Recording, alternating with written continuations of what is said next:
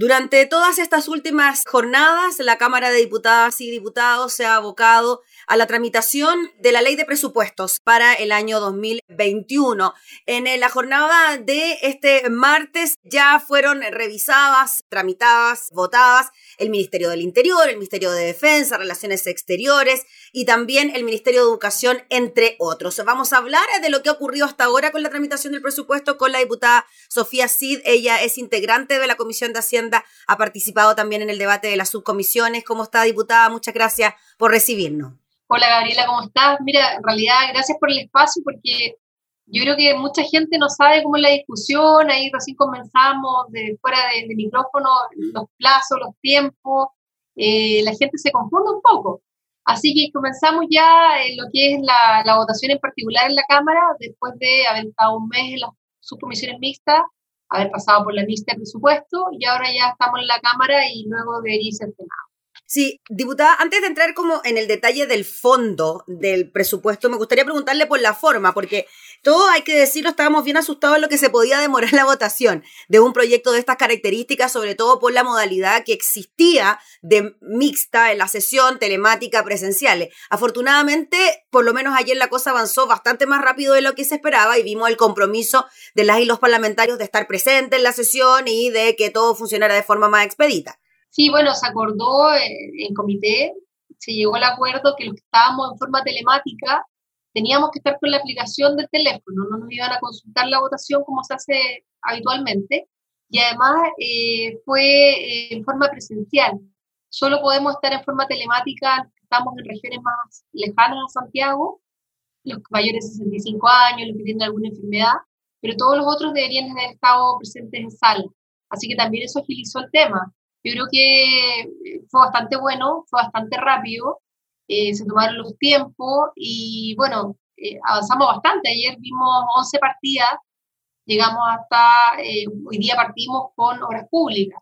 Así que fue bastante bueno. Diputada Sofía Cid, y en cuanto a Claro, quizás en las cosas en las que no se pudieron poner de acuerdo. Esto viene ya con informe de la comisión mixta donde hay negociaciones eh, entre el gobierno y la oposición eh, para aumentar eh, ciertos recursos, aquellos en los que no hay concordancia. Pero de todas maneras hay temas que quedan sin zanjar y que se resuelven precisamente en esta votación en la sala. Me gustaría preguntarle lo que ocurrió con el Ministerio del Interior, el tema de carabineros. Habían ciertas advertencias de rechazar el presupuesto de la institución eh, si es que no salía, por ejemplo, el general director Mario Rosa. Finalmente esto no se aprobó, pero ¿cómo vio usted eso, esa discusión? Mira, la verdad que eh, yo lo encuentro sin sentido. Creo que nosotros tenemos que ir explicándole a la ciudadanía y haciendo el trabajo como corresponde. Me acuerdo que eh, cuando se comenzó la discusión de presupuesto a fines de septiembre, cuando ingresó al Congreso, eh, algunos parlamentarios en forma pública dijeron que ellos iban a rechazar el presupuesto de carabineros si no se iba el general Rosa. Y la verdad que eso generó bastante ruido porque la gente no, no se explicaba esto. Obviamente la ciudadanía hoy día eh, está, eh, obviamente con carabineros tiene sentimientos encontrados porque por un lado, en todas las manifestaciones, cuando carabinero ya sale a, a, digamos, a detener a la gente, eso no le gusta a la ciudadanía, pero por otro lado, cuando uno le roban, cuando uno tiene un problema, cuando uno tiene una consulta, lo primero que hace es seguir llamando a carabineros. Entonces la ciudadanía no entiende que un parlamentario eh, dé, esa, explicación, que va a rechazar la, partida de carabineros simple y sencillamente porque no sea el general. Entonces es complejo. Bueno, de, de hecho eh, se aprobaron estas partidas del Ministerio Interior avanzó, obviamente hubo parlamentarios que lo rechazaron, pero eh, se logró la, la votación y, se avanzó. Que yo creo que eso es importante porque el carabinero va de la mano con seguridad pública. Eh, eso eh, es lo que a uno le, complica hoy día. Yo creo que una de las, de las encuestas que hemos visto periódicamente es la preocupación de la ciudadanía por la seguridad pública. Entonces, yo creo que, hay que no hay que perderse, yo creo que hay que ser bastante, no sé cómo decirlo, porque se puede volver a alguien, pero yo creo que en el fondo uno dice bastante responsable lo que está aprobando, lo que está rechazando. Y en esa línea, diputada ¿qué le parece que se haya puesto en entredicho en algún momento la aprobación de recursos para la implementación de carabineros? No pasando solo por quizás aspectos que tienen que, no sé cómo decirlo, bélicos, quizás, no sé, de armamento, sino que de protección, de protección de los mismos funcionarios, como chaleco antibalas. ¿Cómo vio usted eso? Mira, en los discursos, eh, cuando habla cada parlamentario, eh, se reclamó mucho eso. Yo creo que la ciudadanía no entiende que, que tú le restes recursos a carabinero para que no tenga su chaleco antibalas, para que no tenga cómo protegerse. Pero eso, gracias a Dios, avanzó. Ahora vamos a ver cómo, bueno, saliendo de la Cámara se va al Senado y ver qué pasa ahí también. Diputada Sofía Cid, y el tema de educación, ya se venía diciendo que la partida de educación era una partida bien compleja, se presentaron 89 indicaciones, muchas de ellas también fueron declaradas inadmisibles, pero otras que eran del presidente de la República para intentar no negociar el aumento de recursos para educación superior, de todas maneras fueron rechazadas y finalmente se termina rechazando la partida de los recursos para la educación superior. Se argumentó que los mismos rectores y las universidades tradicionales regionales estaban reclamando por esta falta de recursos. ¿Qué le pareció a usted esa decisión de la sala? Bueno, es lamentable porque, ¿sabes lo que pasa, Gabriela? Que estamos en momentos difíciles, momentos especiales. Chile, después del estallido social, venía con problemas de, de movilidad, problemas económicos. Con la pandemia se suma todo lo que es el tema sanitario, que es la prioridad, que es lo que tenemos que solucionar lo antes posible, y no sabemos si el próximo año se viene un rebrote. Y por otro lado, este presupuesto que va enfocado a todo lo que es trabajo y reactivación económica, porque también la ciudadanía eh, lo, está pidiendo y es muy necesario. Y en base a eso, eh, ver también que este presupuesto, todos quisiéramos que fuera más alto, todos quisiéramos más recursos en todas las partidas, pero lamentablemente no se puede.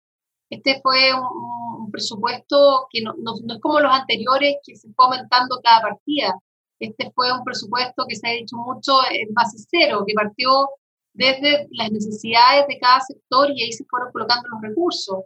Eh, si bien eh, se habla de disminución en, recursos en educación, eh, vamos a ver los ministerios de obras públicas, de vivienda, cómo crecen. En términos de las regiones, también había bastante reclamo y, se entiende, yo, soy de región, en términos de los FNDR, que, que no bajaran. Esto todo en promedio aumentaron un 5%, pero también hay que tener claro que si una región ejecuta esos recursos, eh, va cumpliendo los plazos, hay reasignaciones y pueden aumentar ese, FNDR durante el año. No es algo estático, no es, algo, algo que es dinámico. También pasa que hay regiones que no ocupan los FNDR, que no tienen la capacidad de ejecutarlo y se reasignan a otras regiones que sí han hecho una buena ejecución presupuestaria. Entonces, esto no es tanto de negro y blanco, yo creo que también hay que ser un poquito más, eh, no sé, entender un poco lo que estamos viviendo. Tú sabes que en el presupuesto 2020 hay eh, partidas, hay ítems, hay programas que no se pudieron ejecutar, que eran presenciales, que eran conscientes, y eso se fue reasignando porque el presupuesto de la nación se tiene que gastar en ese año. Entonces, ¿qué va haciendo la IPRES? Donde va faltando, va colocando recursos y donde va sobrando los va reasignando. Entonces, hoy día yo creo que esta discusión tampoco es tan de negro y blanco. Yo lamento mucho que, que todas las indicaciones que repuso el Ejecutivo, que se habían rechazado en la mixta en términos de educación superior, hayan sido rechazadas en la Cámara. Pero eh, lo importante es que quedan instancias donde se pueda conversar y donde se pueda avanzar en esto y al final lograr que se apruebe el presupuesto de educación. ¿Usted cree que finalmente en el Senado, por ejemplo, se podrían llegar a ciertos acuerdos, sobre todo en este ítem de educación superior? Mira, el, presupuesto, si no nosotros no lo tenemos zanjado al 30 de noviembre, en estricto rigor queda el, presupuesto de ingreso el 30 de septiembre. Entonces yo creo que aquí existe interés desde los parlamentarios y del Ejecutivo de, buscar consenso, de llegar a acuerdos. Yo lamento mucho que estos acuerdos se zanjen en el Senado y no tengamos la capacidad en la Cámara de, de zanjar estos acuerdos con el Ejecutivo. Yo creo que nosotros deberíamos trabajar un poco más los acuerdos en la Cámara de Diputados y poder llegar a un consenso con el Ejecutivo y nosotros poder, eh, en definitiva, lograr estos grandes acuerdos que necesita la ciudadanía, que necesita el país. Estamos en momentos difíciles y tenemos que buscar acuerdos. Diputada Sofía, ha sido un punto del que se habló harto en el debate de la Comisión de Educación que tiene que ver con la brecha digital que se ha producido sobre todo en estos tiempos de pandemia y se hicieron llamados también a incrementar recursos precisamente para la implementación tecnológica. De hecho, se había presentado una indicación para bajar a un peso el tema de los útiles escolares, para reemplazarlos por tema tecnológico. Finalmente eso se rechaza. ¿Cómo ve usted la implementación de aquellos recursos, considerando que lo más probable es que el próximo año tengamos quizás una modalidad mixta de estudio? Bueno, yo espero que el próximo año la modalidad sea mixta. Muchos papás estamos muy preocupados por la asistencia de los niños a clase y es súper válido, eh, y para eso yo estoy convencida que va a ser una, una figura mixta. En esa línea, eh, mira, nosotros lo vimos en la subcomisión, en la quinta subcomisión de presupuesto, nos tocó ver transporte, donde está telecomunicaciones, y eso es un tema muy importante.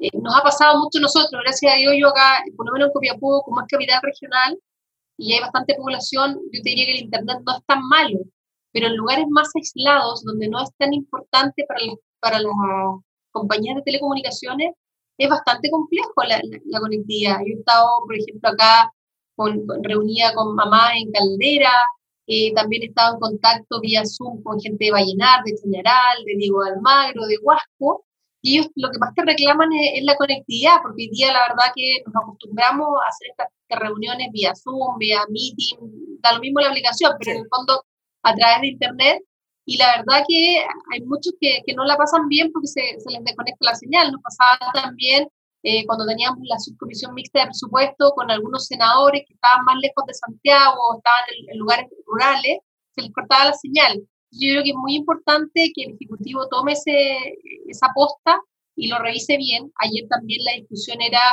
poder implementar también a, a, los chicos con computadores, con internet. Yo entiendo que el Ministerio de Educación este año lo está haciendo, creo que sería una línea muy importante a seguir. Y eh, espero que se llegue a un acuerdo con el Ejecutivo y simplemente mucho mejor también todo lo que es telecomunicaciones. Yo imagino que en el, cuando veamos el Ministerio de Transporte y Telecomunicaciones se va a tocar nuevamente el tema de Internet, porque yo creo que muchos lo hemos vivido. Y eh, si no es así, tenemos algún conocido que ha tenido problemas o hemos estado en más de una reunión y alguien se desconecta por falta de conexión. Diputada, el tema de las manipuladoras de alimentos fue algo a lo que se le dio harta importancia en la tramitación de la ley de presupuesto. ¿Usted cree que este gremio, como se dijo también en alguno de los discursos, quizá hubo falta de compromisos cumplidos a la hora de entregar ciertos beneficios, bonos que se estaban solicitando? ¿Cómo funciona ahí? ¿Cómo se opera con eso? Bueno, yo creo que eso hay que llevarlo a una conversa más profunda con el Ejecutivo y poder llevar que esto ya sean bonos, no que se peleen cada año en presupuesto, sino que ya sea algo establecido eh, yo quiero destacar y reconocer todo el trabajo de las manipuladoras de alimentos. Ellas se las juegan por nuestros niños.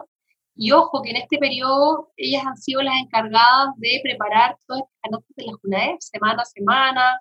Eh, por lo menos acá en la región de Atacama, en cada comuna, eh, el grupo de manipuladoras es la que está armando todas estas canastas que se entregan a los chicos para que tengan alimentación. Yo creo que lo que ellas han hecho es súper importante. Piensa tú que eh, en pandemia eh, ha sido súper complejo el tema laboral, cumplir todo lo que es lo sanitario, y ellas tuvieron contacto entre ellas mismas, también en la entrega con los apoderados, eh, se la jugaron por los chicos, yo creo que es súper importante destacar el trabajo que ellas hacen y que sería súper importante poder ya establecerlo como algo de carácter de, permanente, no verlo cada año, oye, veamos este bono, veamos este otro bono. Yo creo que en el fondo hay que trabajarlo bien, pero yo creo que no es a través de la ley de presupuesto.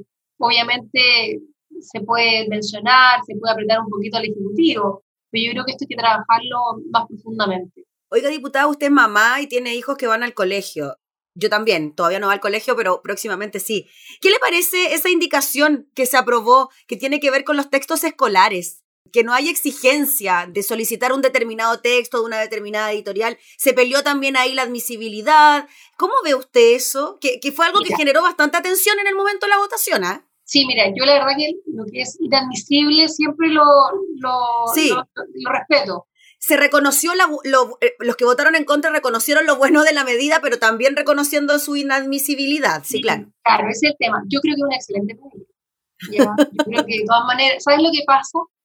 Que bueno, a ti te va a pasar un tiempo más cuando tu chiquito entra a clase, pero al principio de año no se gasta una brutalidad de plata en libros escolares y a fin de año llegan limpios, ni siquiera los abren muchas veces, o con un par de hojas. Entonces, la verdad que es una lata. Además, hoy día eh, ya, ya estamos insertos en el Internet, ya estamos insertos en las plataformas.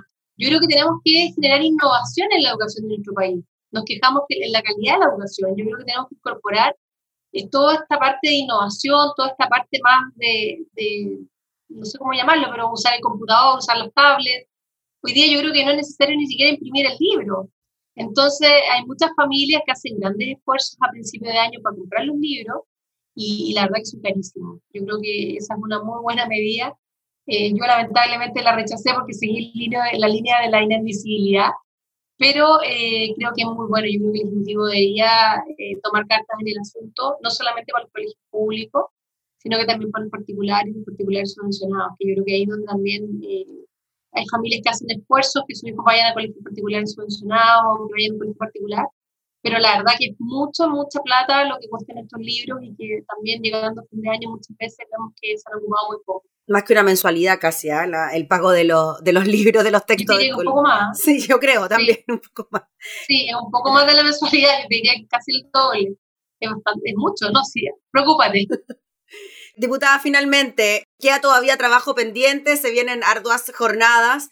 ¿Cómo proyecta usted lo que es pase en las siguientes partidas? Quedan algunas bien importantes como salud, eh, como vivienda. Sí, mira, la verdad que no sé cómo están muchos los ánimos porque en forma telemática uno no alcanza a percibir el, ambiente. Yo estuve en la mixta de presupuesto, eh, todo lo que es salud, yo creo que genera mucho ruido hoy día porque estamos viviendo una pandemia, no sabemos lo que se viene.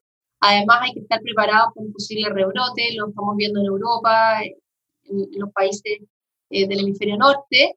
Eh, tenemos que estar preparados para eso y también, eh, Gabriela, yo creo que ha sido súper importante, hay que destacarlo y también tiene que ir en salud, el tema de, salud mental. Ya este presupuesto viene con un ítem especial de esa línea. aquí en la región de Atacama y en el país hemos visto cómo ha aumentado la violencia familiar en pandemia, Hemos visto también los chicos, claro, la primera semana ricos en clase, el primer mes también súper entretenido, pero ya el tercer mes no ha sido tan fácil para ellos. Yo entiendo, los papás no queremos que vuelvan a clase porque se pueden contagiar, pero tú hablas con ellos y lo único que quieren es ver a los compañeros. El otro día me contaba un amigo, me dice, ay, eh, Maxito me dice, lo colocamos en el computador, y me dice, otra vez computador, papá, qué lata. Entonces yo quiero ver a mis compañeros, yo quiero jugar. Eh, yo creo que todo eso ha influido mucho eh, también lo que te comentaba yo y te pasa a ti, cuando uno, es mamá y está trabajando desde la casa, claro, uno se ve que está instalado en el computador en una reunión, pero de repente aparece el hijo, o de repente suena el timbre.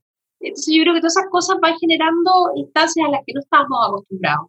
Y por otro lado, eh, en salud, todo lo que ha sido el, el, manejo de la pandemia y también piensa tú que todo lo que ha sido la reactivación económica va de la mano también con protección personal. Entonces yo creo que en salud y, también todo lo que es economía, trabajo, bueno, ayer lamentablemente se rechazó todos los recursos a Corfo. Entonces dice, ¿cómo? Estamos preocupados del sector turismo, estamos preocupados de los emprendedores, estamos preocupados de la reactivación económica y rechazan todo lo que es Corfo, que son eh, transferencias directas a los emprendedores. esas cosas la ciudadanía no las entiende mucho. Yo espero que ya saliendo de la Cámara eh, pase el Senado y en el Senado reine la cordura y logremos estos acuerdos que necesita Chile. Sí, pues diputada, es lo que esperamos. Le agradecemos, diputada, por el contacto, por explicarnos estos temas que tienen que ver también con el día a día, ¿no? Las partidas presupuestarias a veces parecen tan lejanas, pero claramente tienen que ver con nuestra realidad, con el día a día y con situaciones cotidianas. Así que muchas gracias por el contacto y seguiremos atentos a lo que ocurra de aquí al 30 de noviembre, ¿no? Donde ya esto debe estar zanjado está zanjado. Sí, Gabriela, muchas gracias, muchas gracias por este espacio. Eh, creo que es súper interesante poder ir transmitiéndole a la gente la forma de cómo se trabaja el presupuesto, qué significa el presupuesto, y como decías tú, en el fondo hacer la bajada de cómo me llega a mí este presupuesto. Así que muchísimas gracias, que esté muy bien. Yo ahora ya me cambio a, la sala de, la Cámara, porque empezamos con la partida de hoy pública. Así que que esté muy bien. Listo. Gracias, diputada, que esté muy bien. Buena jornada. Chao. Gracias. Era la diputada Sofía Cid, integrante de la Comisión de Hacienda, hablando entonces sobre la tramitación del presupuesto de la Nación para el próximo año.